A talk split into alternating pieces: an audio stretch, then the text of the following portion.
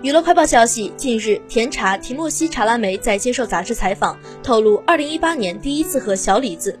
莱昂纳多·迪卡普里奥见面时，对方为他提出了两点职业生涯准则：不要吸毒，更不要出演超级英雄电影。提莫西·查拉梅，美国男演员，凭借舞台剧《浪子回头》获 Lucy Lotell 奖最佳男主角奖，凭借爱情电影《请以你的名字呼唤我》入围第七十五届美国金球奖电影类剧情类最佳男主角奖，并获得第九十届奥斯卡金像奖最佳男主角提名。据了解，莱昂纳多从出道至今从未出演过超级英雄电影。